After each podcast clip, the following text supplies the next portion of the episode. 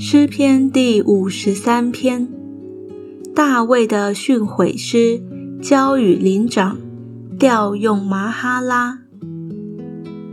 愚顽人心里说：没有神，他们都是邪恶，行了可憎恶的罪孽，没有一个人行善。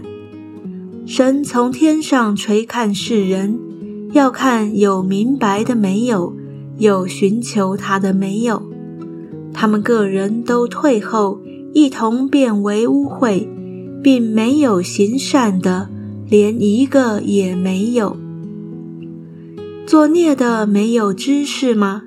他们吞吃我的百姓，如同吃饭一样，并不求告神。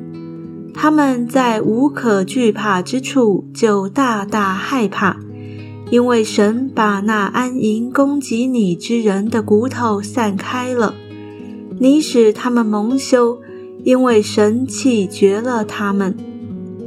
但愿以色列的救恩从西安而出，神救回他被掳的子民那时，雅各要快乐，以色列要欢喜。